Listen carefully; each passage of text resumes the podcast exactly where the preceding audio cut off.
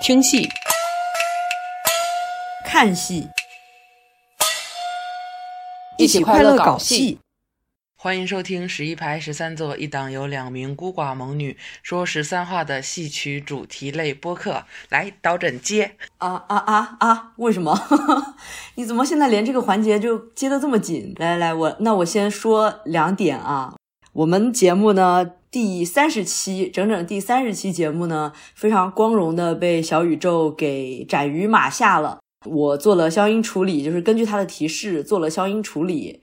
呃，还是不行，还是出现一模一样的提示。我已经是用尽了我所有毕生所学去判断到底是哪些词出了问题，把那些词给逼掉了，还是不行啊。所以，如果你是小宇宙的听众，你看到第三十期是缺着的，那你就可以移步到网易云音乐或者是喜马拉雅收听啊。还有第二点是这样的，因为我们之前。早期做了呃一些番外节目，但是这些番外节目呢，并没有什么收听率。其中有一期啊，我要特别推荐一下，大家可以去额外收听一下，就是因为最近纪念这些老艺术家的活动比较多嘛，所以大家很多人都会称呃，比如说呃袁雪芬老师称他为先生啊。那这一点呢，关于称呼女性为先生的。这个讨论呢，我们在番外的第一期，你往前翻一翻啊，也可以看到一个我自己一个人的逼逼赖赖啊。好的，我说完了。好的，那我今天就要介绍一下我们的嘉宾是旦角演员、国家一级演员、中国戏剧家协会会员和河南省剧协理事单少莲老师同姓的小伙伴单乐老师，欢迎。我们这个就是不能放。出我的表情特别可惜，我已经发了一个表情在群里，就是我现在 听到你这一段之后的表情，非常遗憾大家看不到。嗯，不知道有没有什么可能可以让大家看到，到时候那个评论区啊什么的，如果能发图片的话。两位老师可以把这个发上去，我我对就是一个非常开心的表情。对，我们就在那个那个剧那个简介里面就挂上什么山乐老师听到我对他的介绍时候的表情如下，露出了十八颗牙啊！我我 我现在又发了一个，我觉得这个也是我现在面对你们两个同时的时候的这种开心和快乐。怎么不喜欢吗？我自己精心挑选，为你选中了这位老师作为开场的介绍。开头扯的够多的了啊，我们直接要不进入正题？对，讲点正经的吧。是这样的啊，因为最近网上不就是又流传出来一个梗，什么王宝钏挖野菜的一个事情。我刚刚开始我是很茫然的啊，怎么了？他挖野菜怎么了？点进去一看，哦，原来是对一个关于恋爱脑的一个讨论，就是以王宝钏十八年的这个故事，然后开始的一个讨论。然后那个山东老师也说，哎，我们可以聊一聊这个。我们我们就想，嗯，又可以水不，又可以讨论一期了。就是每一次有单老师在的时候，我们两个人就可以坐在那边。抠手，谢谢你们是那个抠手，不是抠脚。其实我当时看到那个王宝钏上热搜的时候，我是吓了一跳。对我也是，他他怎么了？我没想到。我甚至当时在想是哪一个？难道是我们戏曲又回春了，都上热搜了？一点进去一看，哦，果不其然，你还有这种梦呢？我当时想的是，就是是不是又像之前那个哪个流量，也不能叫流量了，小爱豆给自己起名叫程砚秋一样，又是一个什么爱豆起名叫王宝钏了？或者是什么，就这种，就是肯定是没好事儿，跟咱肯定也八竿子打不着。你还真能想，嗯，还往好的地方想。是我想太多。我看你也是。导老师继续往下往下 Q。哎，没啥可 Q 的，来先单老师。您就可以开始，因为他刚才要开始被我打断了。因为其实我是一个特别喜欢嗯没话找话的，特别喜欢抬杠的一个人。当我看到就是有很多人往大众印象中的一个东西在不断的固化一个错误的概念的时候，我就会非常难受，我就会特别想要出来说点什么。嗯，尤其是其实想说王宝钏也不是一天两天了，就在这个热搜出来之前，其实以前就想要去聊。但是确切说，以前并不是想要聊王宝钏，之前想要聊的是薛平贵。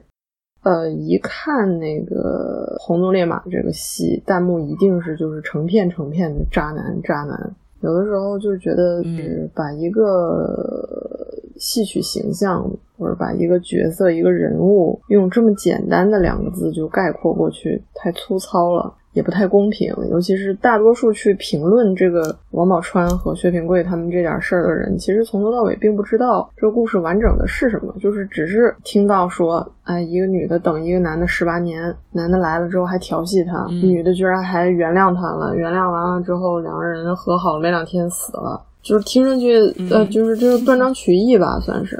有的时候你知道的越多，你就会越不愿意看到大众陷入这种错误的概括里。对，还有一个人就是许仙，呃，大家对他的印象就是说白素贞对你那么那么那么好，你还骗他欺那个负他，还要还把他弄弄的让这种结果，其实这个就真的是，但凡往前捋一下逻辑，就知道其实这个错误是在于，并不在于许仙这个人的身上的。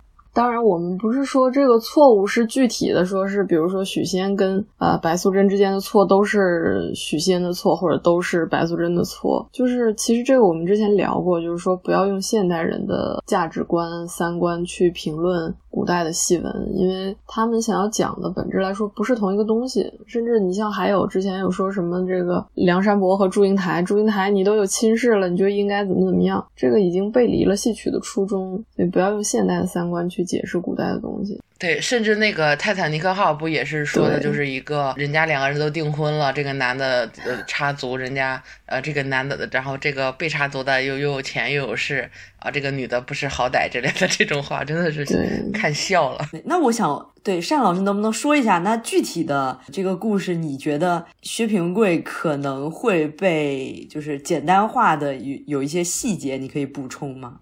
嗯，像这个《红鬃烈马》这个戏，就当然我是还是跟以前一样，我只说京剧的部分。它这个呃，其他的剧种我也看过，但是了解的不多。嗯，还是说京剧，京剧来说，就是《红鬃烈马》十三折嘛，特别长。前几年那个上海京剧院演过一次，十多个小时才演完，把这观众和演员都累得够呛。这我查证了一下，他们演的是一个六个半小时的版本，没有，我没有查到过有，就是我记错了，完全完整的。对对对，我那次就是因为我们之前聊潮剧的时候，呃，也聊到了《红鬃烈嘛》，我就后面我我就查证了一下，他完整的当时演了一个六个半小时的版本。就是当时我是有一个朋友，他是上海京剧院的这个工作人员，他就说当时这个因为六个小时的票，大部分观众都坐不住，然后很多都是承包给他们这个剧院内部的人，要求他们必须去看。他们内部有很多人想看，那就去了。然后就连他们自己专业人士看着这六个多小时都坐不住。大部分人其实是不太有机会去了解《红鬃烈马》整出戏到底讲的是怎么事儿了。所以你哪怕是了解的比较多的人，他一般也是知道花园赠金、彩楼配、后三击掌、赶三关、武家坡、算粮、别窑、大灯殿。呃，所以这个里面就引出一个大部分人都会很迷惑，就是《红鬃烈马》这出戏为什么叫《红鬃烈马》？这马在哪儿？没有马。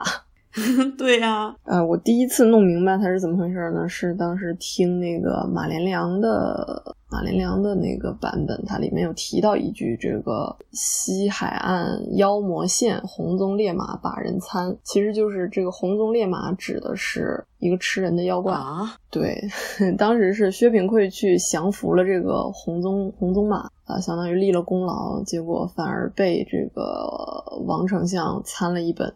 然后就送去这个派去当先锋官了，派去当炮灰了。红龙烈马他降服马的这一段反而很少演，也不知道为什么，反正就是少演啊，这也不是重点了。薛平贵他在年轻的年轻的这个时候，他主要的形象就是一开始是先是花园赠金、彩楼配，这个讲的都是他是一个叫花子。沿街讨饭，认识了呃相相府的小姐，私定终身，然后彩球单打平贵男。到了后来之后，跟自己的父亲闹翻，非要嫁给这个叫花子。所以在这个时候，这个不管是舞台上的形象也好，还是这个描述中的形象，薛平贵都是一个小生，非常英俊、非常帅气的一个年轻，让人看上去就觉得他前途非常光明的这么的一个。男子。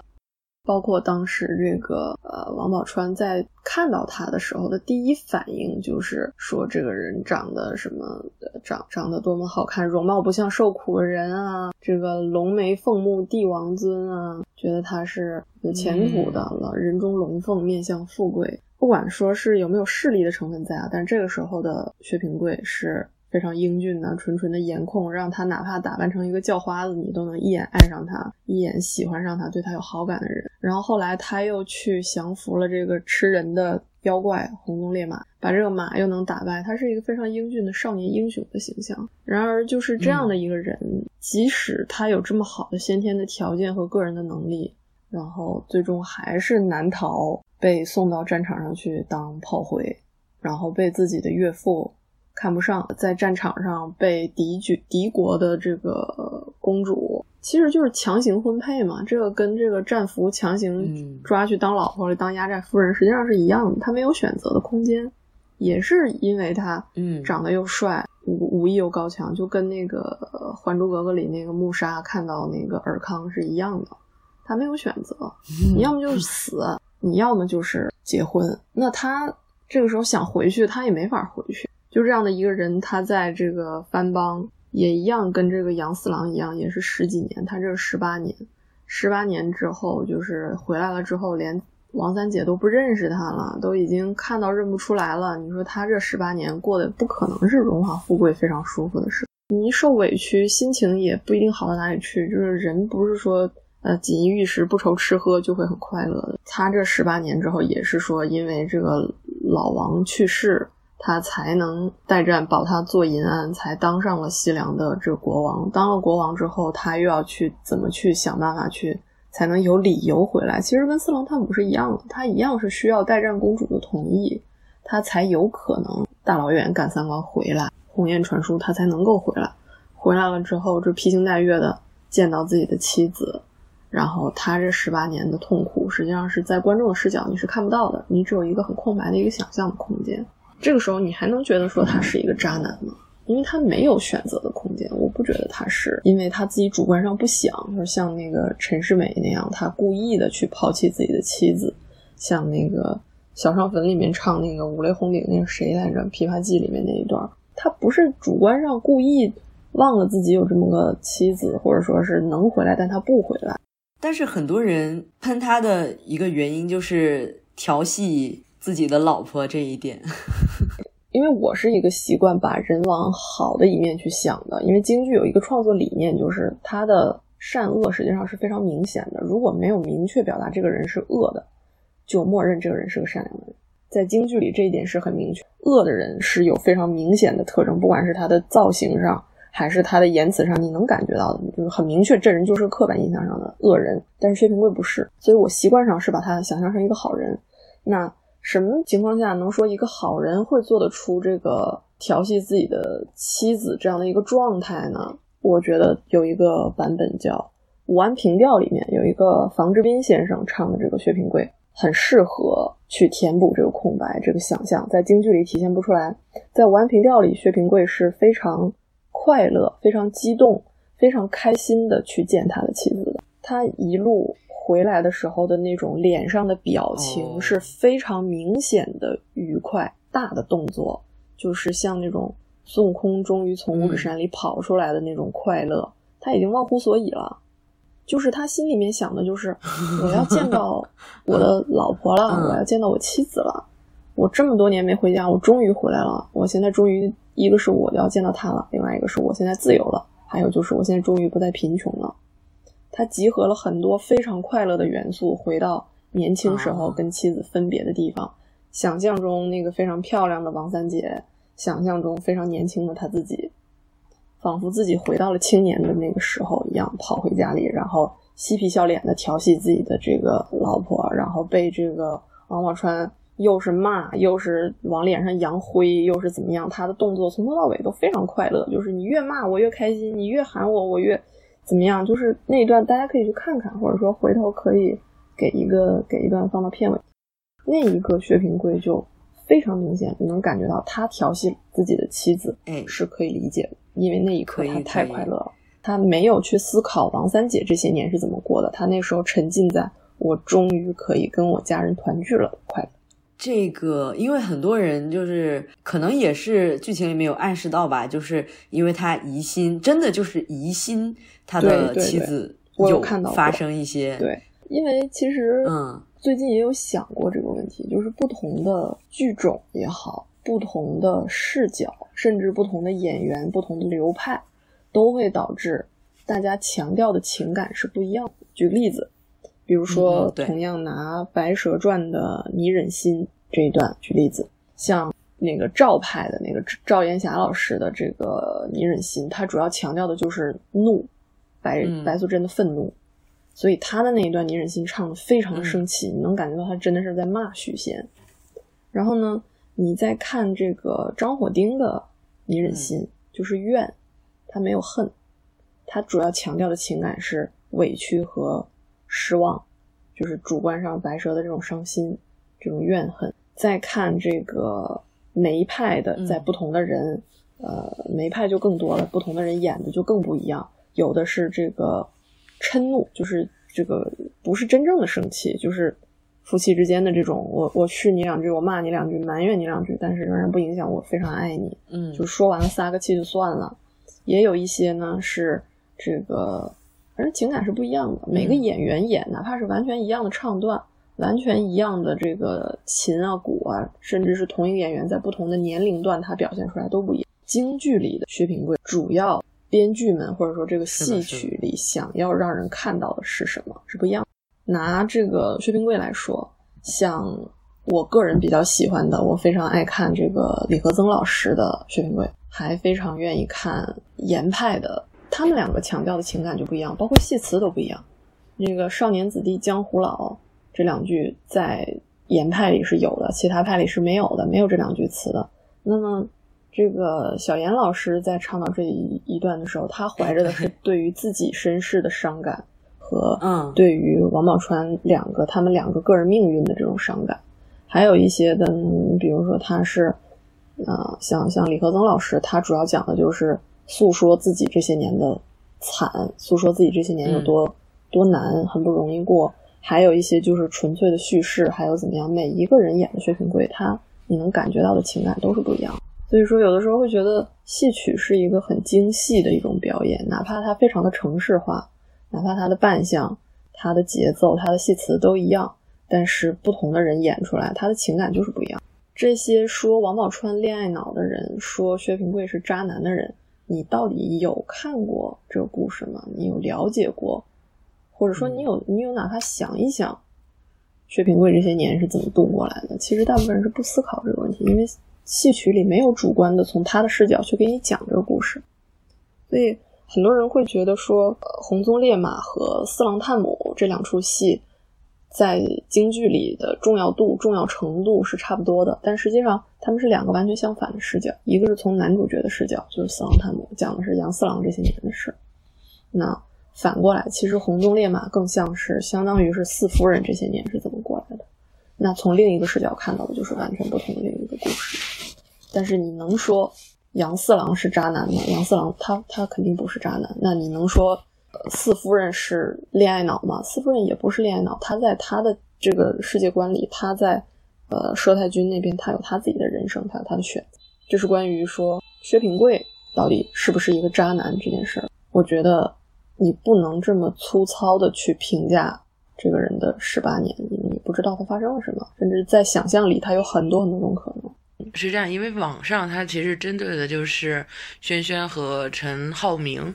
他们那个版本的，陈浩民那个电视剧，呃，陈浩民啊，他们那个版本的电视剧里边展展示出的一些东西，哦，该说不说啊，我没有看过这个。剧我看过的也是很小时候在电视上面看到的，就是嗯，就是在我年纪轻轻的时候，我就觉得这个剧太土了，我就没有看下去过。因为在印象当中，这两个人一个很帅，一个很美，但是这个剧里面两个人都土的油的一致，所以我没有看过这个剧，我只是大概的知道一点点他这个里面，但是具体的我不清楚，也没有办法评价吧。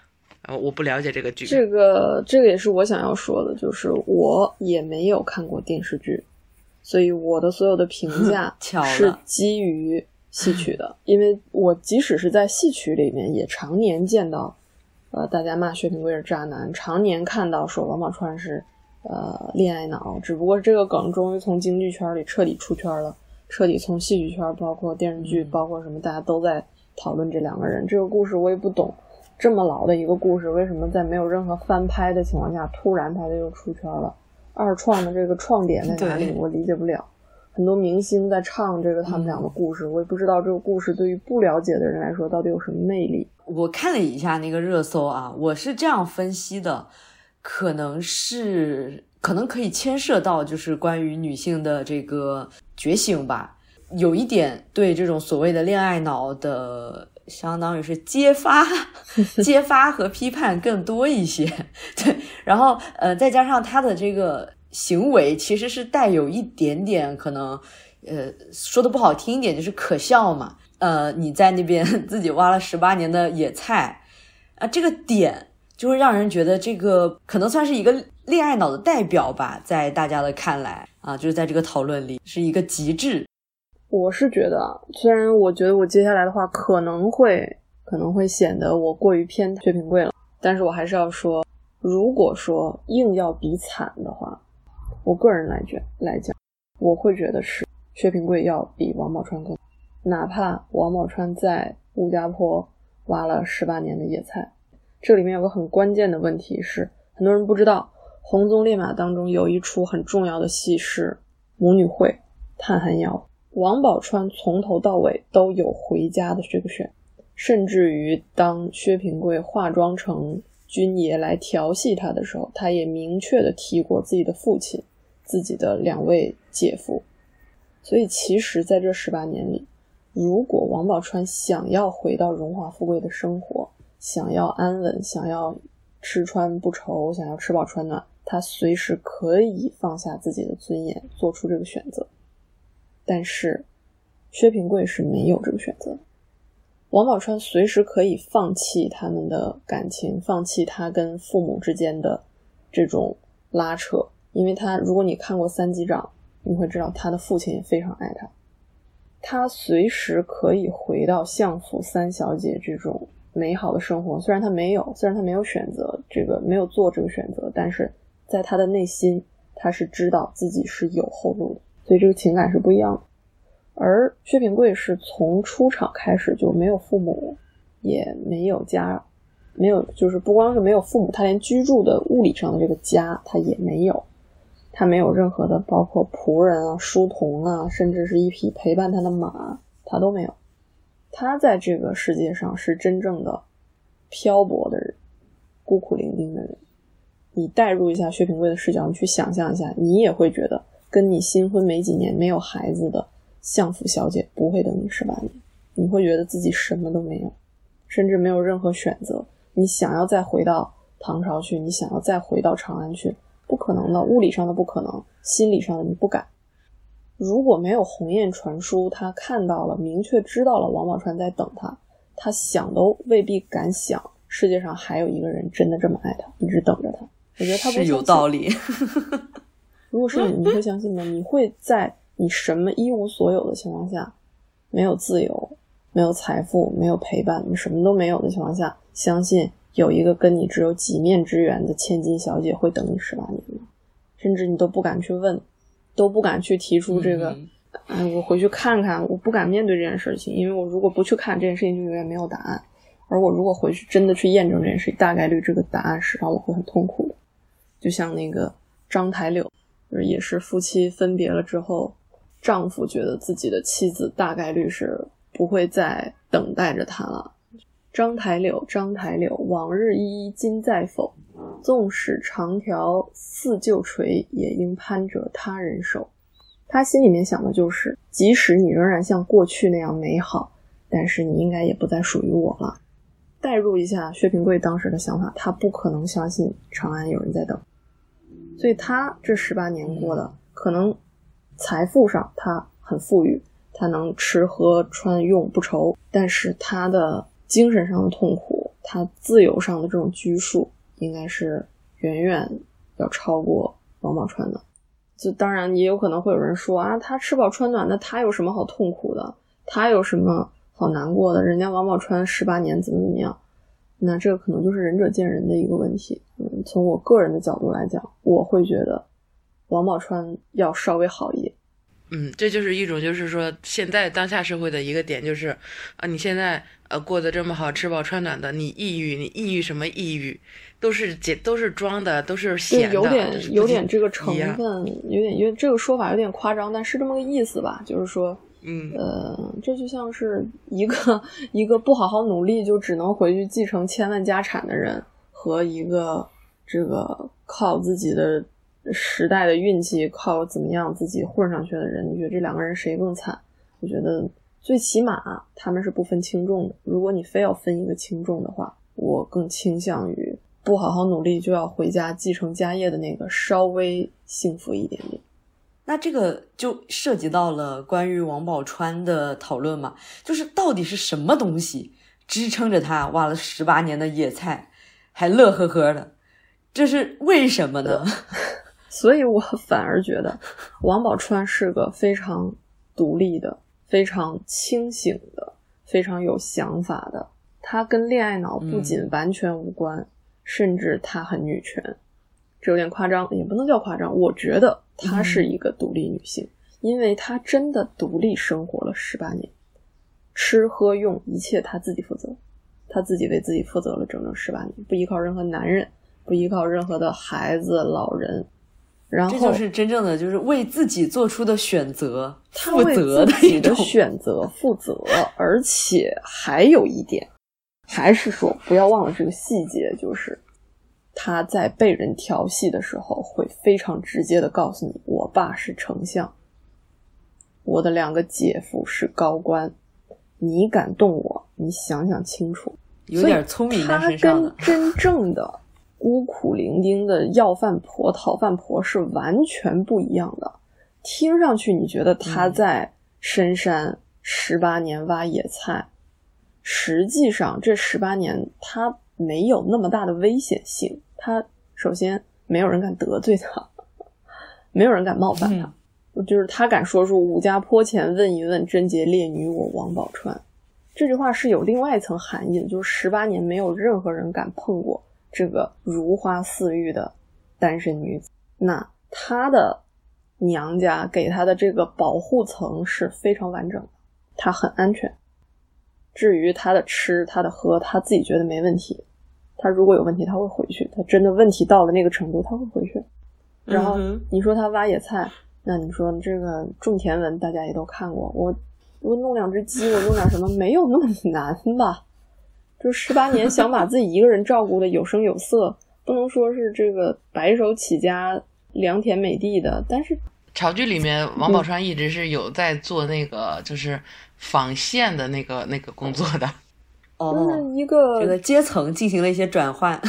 一个有知识、有文化、识文断字的相府小姐，你出来，你真的跟农妇一样披星戴月，不一样的啊。他他有很多谋生的方式，你乐观一点想也好，或者说是你完整一样去思考这个更立体的王宝钏的形象，他的能力，他不是一个会让自己挨饿受冻痛苦十八年的人，所以他不肯回家，他选择这十八年，第一是他觉得自己有独立的能力，并且有独立的意愿，嗯，我宁可自己一个人过着，呃，宁静孤单。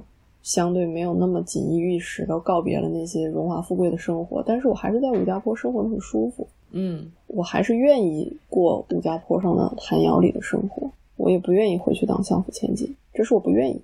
哎，我突然想到一点，呃，是因为在封建社会，其实对于一个女人来说，最大的危险就是。社会环境，如果是他有一个相对于比较强大的一个罩子吧，罩在了他的头上，啊，那这个情况下他就处于一个。把最大的危险去掉了，然后他在这个里面过了一个呃小农的一些生活。那这个真的就是比起，比如说你真的是一个什么都没有的女的，然后走到没有认识任何人的地方开始生活，那这样你肯定活不下去。对，很多人想象王宝钏那个日子过得就跟张慧珠一样，不是那样的。她不需要过得像荒山泪一样那么惨。还有一个戏词有一点嗯就是也是武家坡前问一问，说明什么？说明武家坡不是一个空旷的离群所居的状态，它是一个村落。这个聚落是有人的，嗯他有邻居，他有他的朋友，他有自己的七大姑八大姨，大家是可以讨论、有八卦、有有很热闹的一个生活环境。你随便去打听，他能说出这种话。所以他的生活不是说这一片地方圆一个深深山老林就住着小红帽和他的外婆，不是这样的。突然一下就有了画面感，就是王宝钏吃完了那个野菜捞饭之后，然后走到七大姑八大姨的家里，进行了一些呃晚饭后的一些唠嗑行为。然后你说他敢明确跟人家说自己的家世，然后又住在这么一个村子里，说明整个武家坡都知道她是王丞相的小女儿。你说他这十八年过的日子会有多惨？没有人敢欺负他，没有人敢调戏他，欺男霸女这种事不可能发生在他身上，甚至没有人敢去偷他的菜，甚至于为了让他，没有人敢去偷他的菜，他的肉挂在外面都没人拿的。好不容易晾了一点香肠，对，啊、自己吃啊，绝对不会被偷。不会被偷，不会被抢，不会被骗，不会被害。嗯，他的有道理。人身安全、物资、财产，一切都非常的安全，甚至一定程度上，他应该一样是受人尊敬。虽然他可能他没有婢女，没有人伺候他，但是不影响他能够以一个相对舒适的情况下生活下去。那如果他回到回到这个做相府三小姐，她回去是什么选择？回去的话就是改嫁，就算不改嫁吧，也是这个跟他爸向来就是不对付。那我回去的话，还不如现在，除了吃的好一些，好的也不是没吃过。他就是选，就是是我，我也觉得没必要。这个你想想，现代社会，当代你如果非要拿当代年轻人生活去带，一样的。当回老代年轻人你家的问题回到父母身 边，一样的，就是你回去一定吃的比现在好，不像天天叫外卖，回去有人给你好吃好喝的，吃饱穿暖，不用还不用付房租，不用付哎房租，然后但是你爸你妈天天催婚，天天找你相亲，你回去吗？你不是也选择了不回去吗？住一个出租屋，几百平的房子不住，不能说几百平吧，但是说家里的房子肯定比你出租的连实木地板都没有的房子要好一些。但是你不是也选择了出租屋吗？然后你在这边过了十八年，回头你觉得谁更惨？突然想到一点，就是当代人怎么就没有挖野菜了呢？你在上海不是也要挖野菜对吗？你以为你没有挖野菜吗？你以为你就不是王宝钏吗？那如果大家都差不多，你怎么就觉得他恋爱脑呢？他跟你到底有什么区别？甚至于很多时候你还不如他，他能过十八年这样的生活，嗯，你能过多少年呢？他比我们这个独立女性要勇敢多了。如果你是富二代，你能做到跟你的原生家庭面对金钱的诱惑如此果断的拒绝吗？这也涉及到了就是一个意愿的问题。你在上海挖野菜，你是被迫的；人家在吴家坡挖野菜，人家是自愿愿的人家比你可。甚至他出门就可以直接跟任何人直接说：“我是王丞相的女儿，我我爸是王健林，你看着办。”那我只是现在在小出租屋里，但你你还是要想想你自己。对啊，就是这就感觉就像是王思聪他爸不给他钱了，王思聪天天在外面横着走，还是跟人家说我我爸是王健林，虽然我们俩断绝关系了，但是我爸是王健林。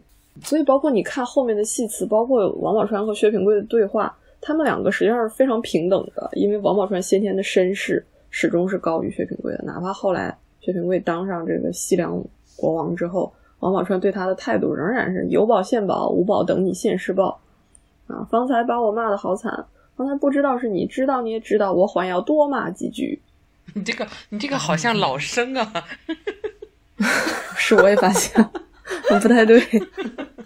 你像，所以他为什么能跟代战公主迅速的啊？我们夸张点说是一见一见钟情，实际上就是两个人见面之后迅速就很合得来，因为他们两个实际上是同一个阶层的人，他们两个是真正有共同语言的人，他们两个是纯纯的上流社会的千金小姐，两个人是虽然一个是刚想说一个是文科生，一个是武科生，差不多。体育生，体 育嗯生，体育生，一个是体育育生，对，一个是体育生，一个是文科生，但是不影响他们两个都是顶级世家出身的官宦，因为西凉毕竟它是藩邦，所以西凉的公主她的家庭环境不会像这个大唐公主那么那么顶配，所以她其实跟相府小姐应该是大差不差，他们俩的生活是几乎一样，嗯他们两个才会见到了之后，哎，一看举手投足投足迅速就会有共同语言，亲如姐妹，马上就有话聊。哎，你这个爱马仕啊，我这个 Prada，我这个马上就能聊起来。那谁是插不上话的那个人？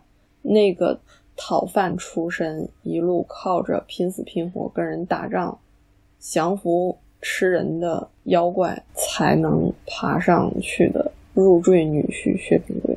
所以，如果你听过呃李和曾或者是这个小严小严老师唱过的这个八月十五月光明的那一段，你会真的觉得薛平贵真的很惨。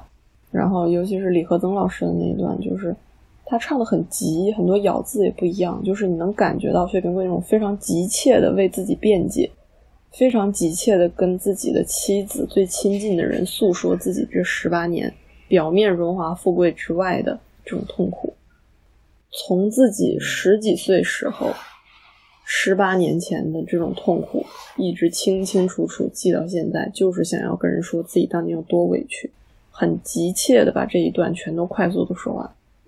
但是很遗憾，他即使这样的诉说完了，诉说之后得到的这个王宝钏的反应啊，仍然是十八年做的什么官，就是其实双方的这个反应都是有一定的依据的，双方的反应都是正常。其实都很合理，而且其实双方都很失望。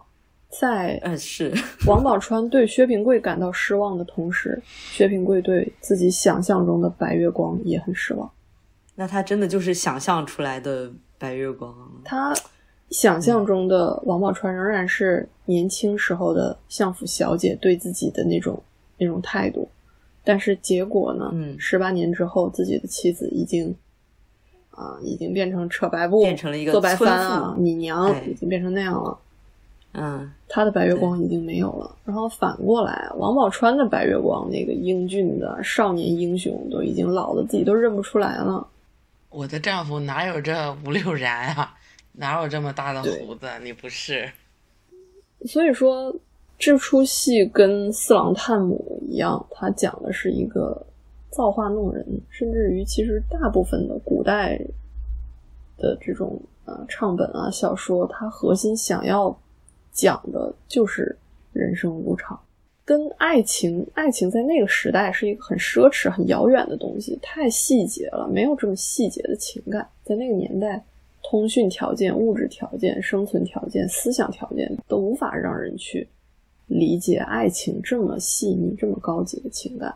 能够感慨的最多的就是人生无常、造化弄人。就我的了解，我是觉得古代的那些呃剧作比较多的两个主题，一个就是造化弄人，还有一个就是宣传教化，主要就是这两点。造化弄人，一个爱情也有了嗯爱情，爱情很多时候其实只是因为现代人过于重视爱情，所以你只能从当中看到爱情。你觉得这是一个爱情戏，实际上人家编剧想讲的不是爱情，尤其是四郎探母。四郎探母他叫四郎探母，他怎么能是爱情呢？红鬃烈马，它跟爱情有什么关系？还只是想去打一个妖怪。所以为什么在一些作家、剧作家明确的提出了我这个故事说的就是爱情，我就是鼓励大家去追求爱情的时候，他们才在整个呃文学史当中也好啊，就是显得比较亮眼。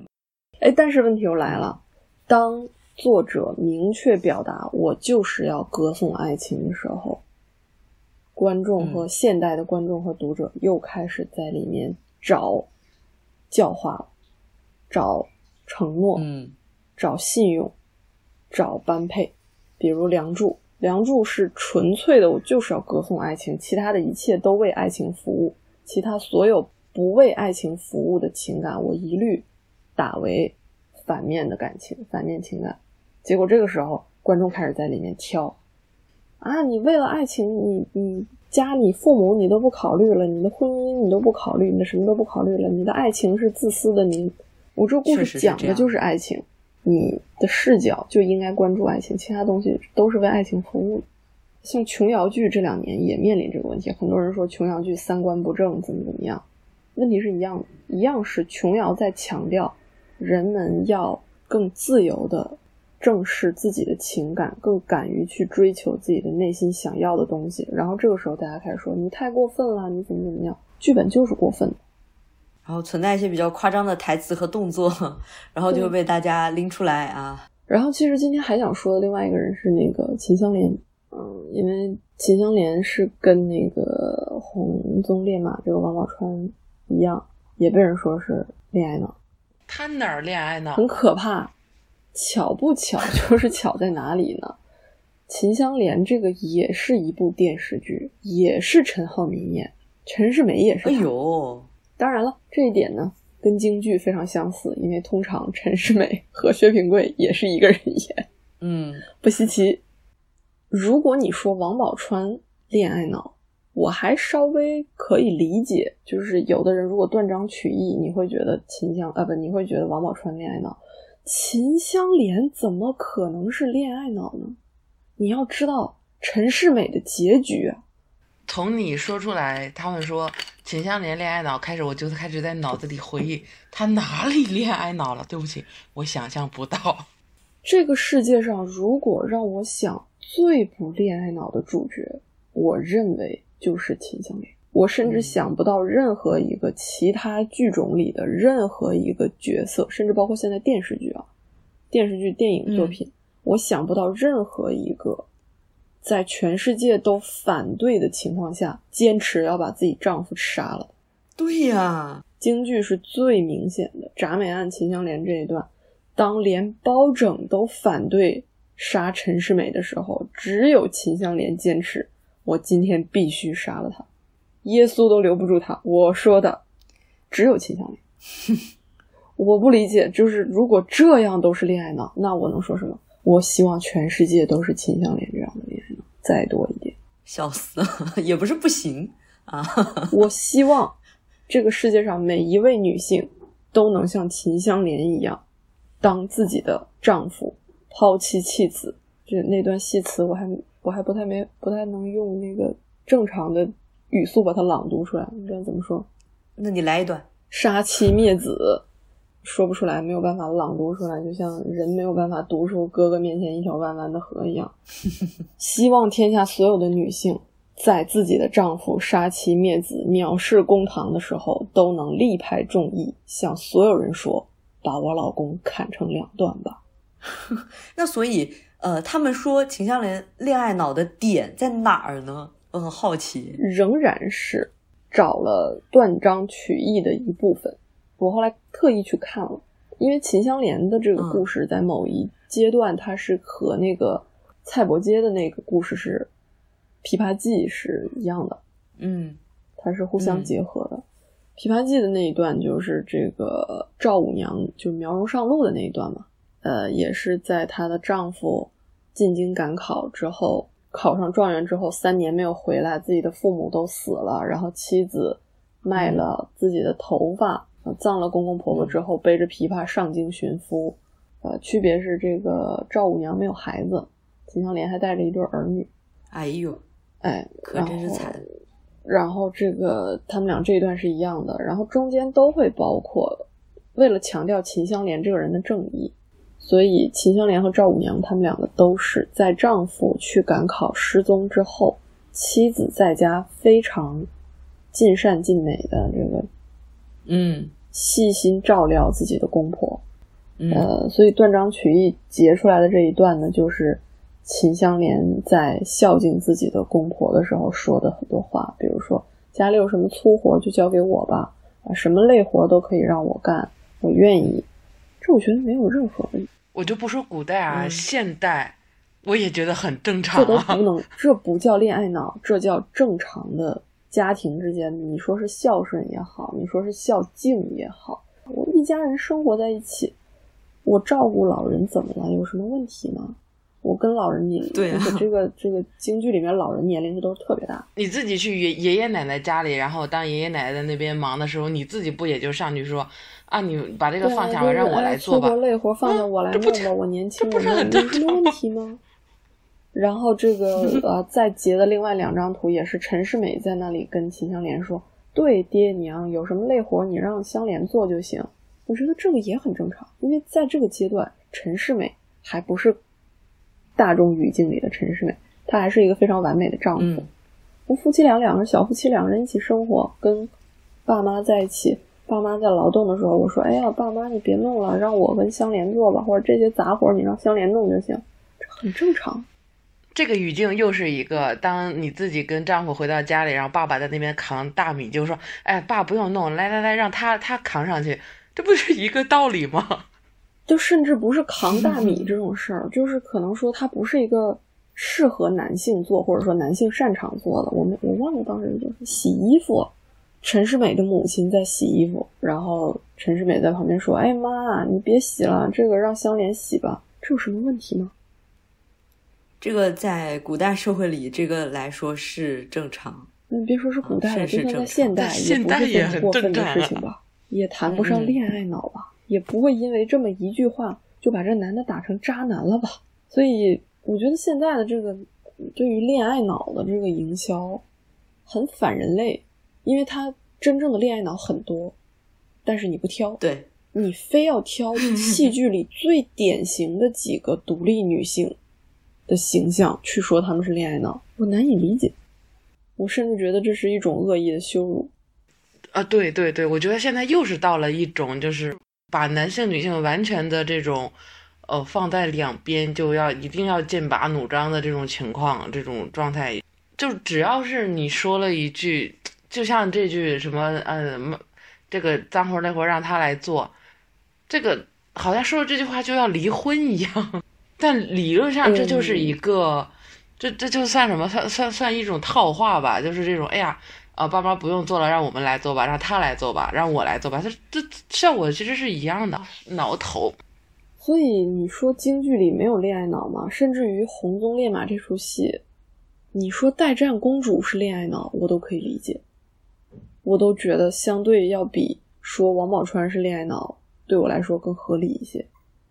啊，你作为堂堂公主，你非要强行嫁给一个战俘，你非要明知道他有妻子的情况下还放他回去。你还要容忍他的原配当正妻，虽然我不觉得代战公主是啊，代战公主成功的通过一个傀儡控制住了整个西凉国，我觉得她很成功。嗯我你甚至于你说什么那个铁镜公主，我都可以理解，铁镜公主，哎就是人家有老婆，你还非要嫁给人家，然后人家明明心里有别人，你还非要霸占他的身体啊，我都觉得你这说她是恋爱脑可以商量。你说这个伍子胥里的这个浣纱女是恋爱脑，你说这个什么什么，这都可以商量。但是如果说京剧里最不恋爱脑的人，我觉得王宝钏和秦香莲他们俩是排得上号的。就是前面单老师说了这么多，其实分析的就是一个角色的复杂性嘛。对你不可以简单的通过那么一两句抠出来的话，然后给他扣上一个巨大无比的帽子。我很鼓励所有人在看戏的时候去想象留白的部分，因为京剧、或者说所有戏曲，它都有这种典型的情况，就是大量留白，因为它只能展示一个人的视角，或者说它只能展示非常抽象的时间，像中间的这种嗯。十八年、十五年、三年这种概念是迅速的在一句旁白里就带过去的，那。这些年到底是怎么过的？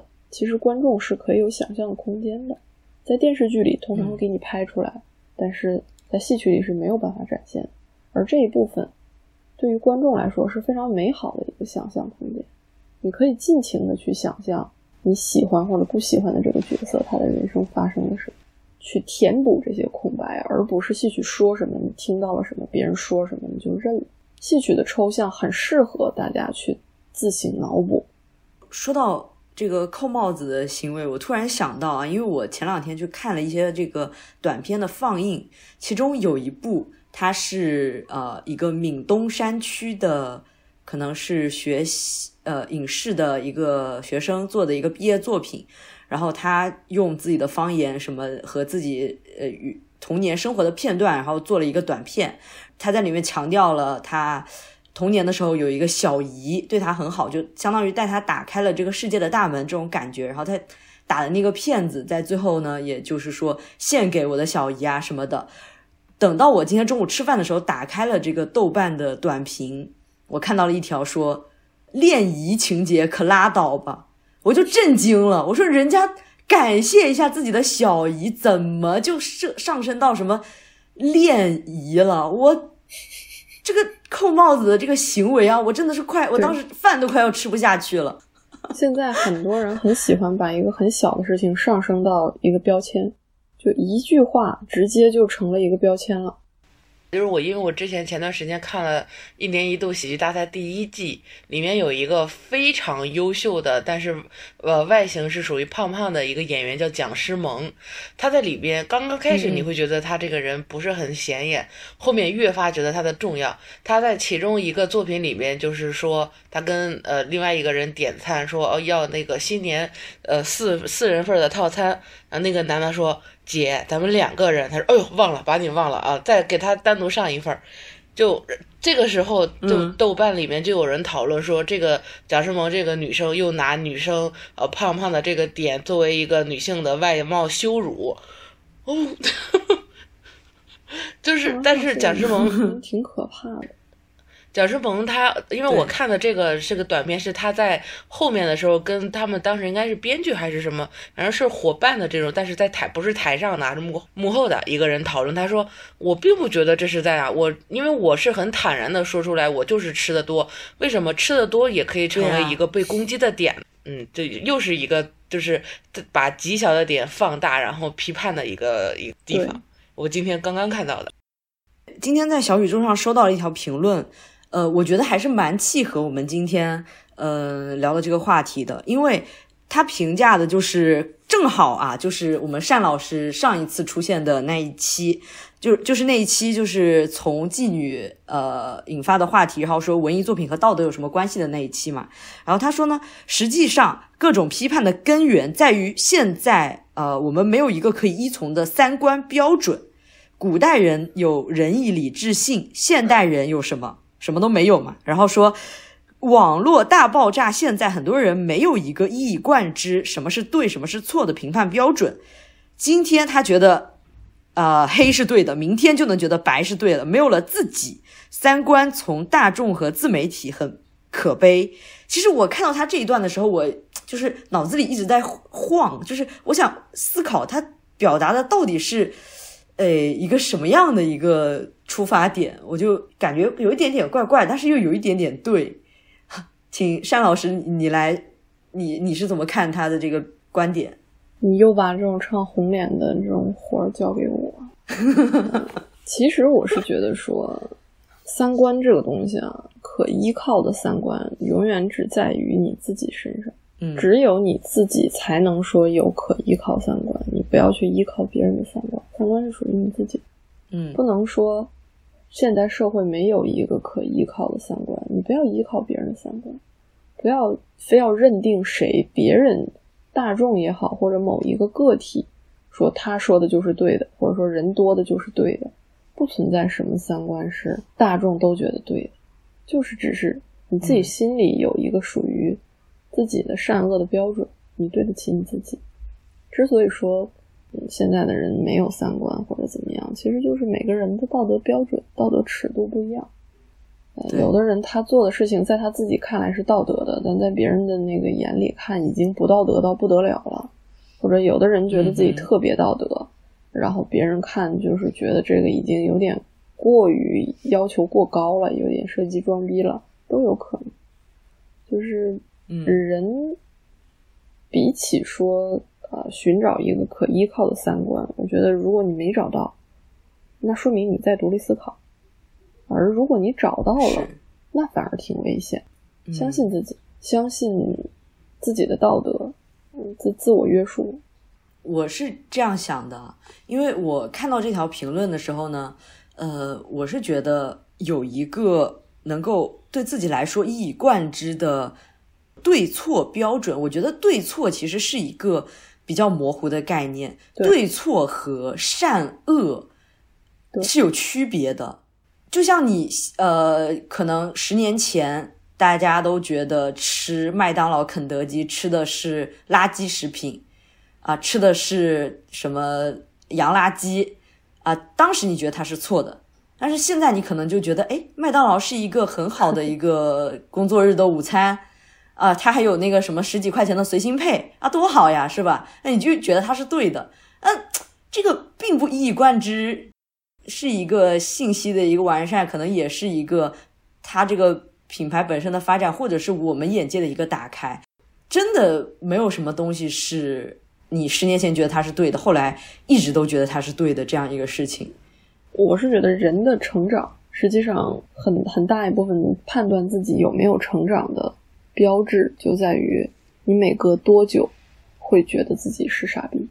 有的人 每隔三个月就会觉得三个月前的自己是个大傻逼，然后有的人这个傻逼时间是半年，有的人是一年，有的人是五年，这个时间越短。说明你成长的速度越快，你的思考节奏越快。如果你看着十年前的自己，仍然觉得完全没有问题，我跟十年前自己的所有的善恶观点、所有的三观完全一致，那你的成长速度稍微慢了一些。那如果每天都觉得自己是傻逼，这个情况该怎么治呢？请问那是现代人很正常的情况。嗯，大部分现代人都存在于一种，但是这种觉得自己傻逼不是发自肺腑的，你不会真心的觉得我是傻逼。但是你很有可能发自肺腑的认为，我靠，我三年前是怎么会傻逼到这个程度？我怎么会说出这种话？嗯，那说明你比三年前的自己长大了不少。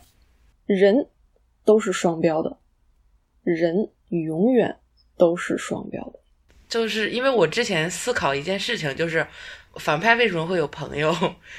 以前看剧啊，就是小时候我就在想，反派为什么是我朋友？我就想，那如果我是反派的朋友，我不觉得我朋友在在做有一些事情是错的呀？他在做他自己的事情，是你们在这个角度觉得他是坏的，但我站在我的角度，我觉得我朋友做的挺好的呀。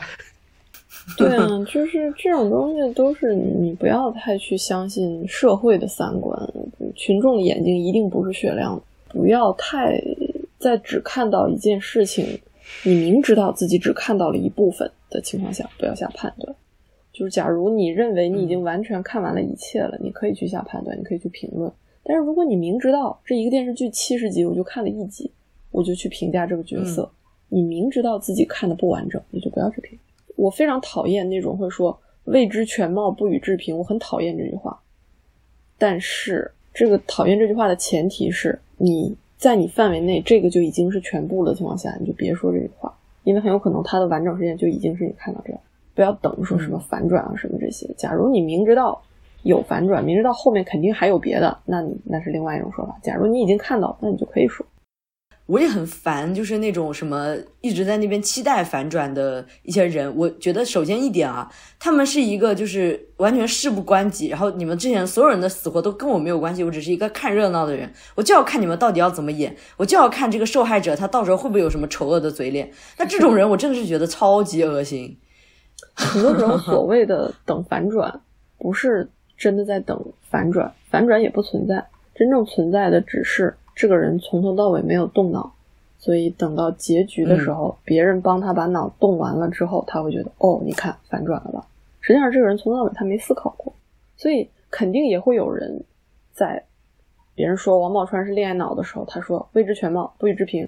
等他回头听到我们说的说王宝钏不是恋爱脑，他开始说你看反转了吧？其实从头到尾王宝钏的事就是这些，是你自己没有去看，没有思考，这个没有反转。嗯，啊，说到这个。呃，关于一个环境的群体对你的信息，会对你自己的认知造成的一些呃理解上的，基本上是百分之百的一个影响。我自己有一个例子，呃，因为我爸他是比较能干活的，然后家务什么也都是他干，就是我的一些亲戚嘛，就会觉得说，哎，我妈不干活啊，她没有做到一个女人应尽的本分。其实当时在我。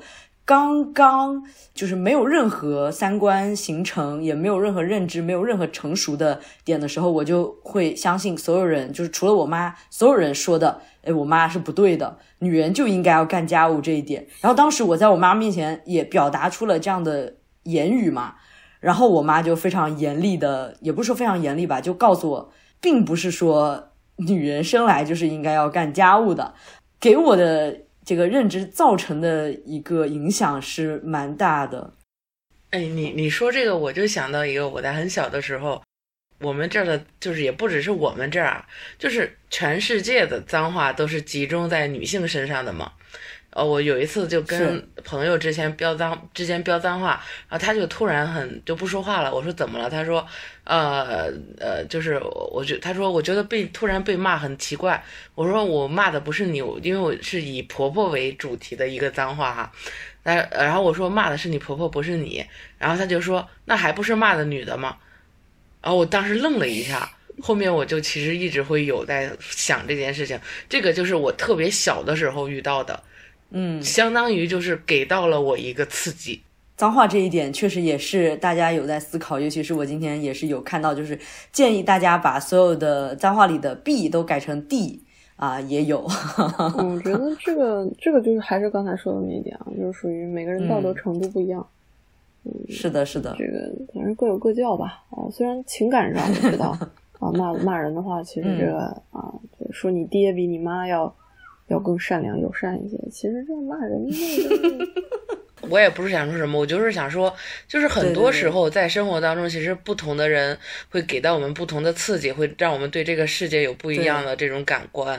就像你说的，你妈妈这件事情，然后我是朋友给到我的这个刺激，我就觉得就是，其实有的时候我们确实就是会不加思索的从众，但是后面，呃，忽然有一个人点了你一下，你会觉得，哎呦。好像还真的是这样哈，就豁然开朗了一下。有一点也是我想要总结的，上纲上线的这个问题，一些问题的点就是过于的上纲上线了。那这个其实也是一个，其实这个纲和线到底在哪里啊，也是一个问题。就是所以说，为什么有一些东西的探讨空间是很大的？因为他们的标准全都是因人而异的。纲和线到底在哪里呢？不知道。所以说，这个在不同的环境下。所有的标准、所有的纲、所有的线都是在变的，动态调整啊，不要静态的去要求自己的一切。所以这就所谓的双标，实际上就是标准是动态的，你不能说永远都维持在同一个标准下。你像对于小孩子来说，骂人就是不行。你三岁小孩指着人啊，你你爹你妈那些脏话，那肯定是不对。但是说一个三十岁的人，如果他在骂脏话，这个采用同样的处理标准，去否定、去去支持、去确实。而上纲上线这个词，有的时候会觉得说，有些东西与其说上纲上线，不如说是矫枉过正。但是国内有很多东西，你还谈不上矫，更不上枉，过正就更没有。都还没大字那一撇的事儿呢，你就开始讨论过不过分了，是不是太极端了？没道理，你想太多了。就是今天终于吃上一次这个火腿肠了。你就开始琢磨说，这要是这个三高了，血粘稠了，哎呦可别了吧！今天刚吃了火腿肠呢，你就开始琢磨人家三高了，没到那个程度。以前天天吃树皮，终于今天吃上一次火腿。对，其实所以刚刚我想说的就是。呃，我们这次的讨论呢，也只是给到大家一个点。具体你要是觉得怎么样，那你还是按你自己的走哈，你不用管我们啊。我们也就聊一聊我们的想法，你爱你爱怎么想怎么想，随你。对，积极否认别人的三观，但是在你内心否认，你可以在内心里不认可任何人。我非常支持所有人不不认可别人，就是你在内心里你随便不认可，你最好什么权威都不要相信，你自己去思考。不要盲从任何人，但是这是在你的内心里，而不是说我在嘴上见谁喷谁。在在你的内心里，我支持所有人不听从别人，支持所有人自己去思考。面对任何热点、任何社会事件、任何梗的时候，自己去思考这个合不合理。别人说他恋爱脑，他就是吗？你你你亲身的去想一想，他是不是在内心里去积极做一个去否定观点的人？可能最后你否定了一顿，最终接受了别人的观点，那总归你有一个否定的过程。但是你这些否定不要拿到外面来，不要说见到什么，你说他恋爱脑，放屁，他不是，为什么不是？我也不知道，反正我就否定你啊，不是这种。习惯性否定，不要习惯性否定别人，在内心可以，但是嘴上不要，不然的话就是杠精，在内心抬自己的杠，不停的抬自己的杠，杠自己，你会杠出一个结果，但是你杠别人，除了被拉黑之外，没有别的好处。别人还会杠出一个结果。别人还会送你一句 有病。就是抬别人的杠，除了挨骂之外，没有任何收获。但是抬自己的杠是会有很大收获的。自己开在心里面开一个那个高速收费站，然后自己哎对做成为一个 一个 B 那个呃不是哎那叫什么来着 ETC ETC，嗯对我刚刚差点想说 BRT 啊，我说怎么回事儿还开走了。啊，不要 KTV 自己，不要 KTV 自己，不要 KTV 别人。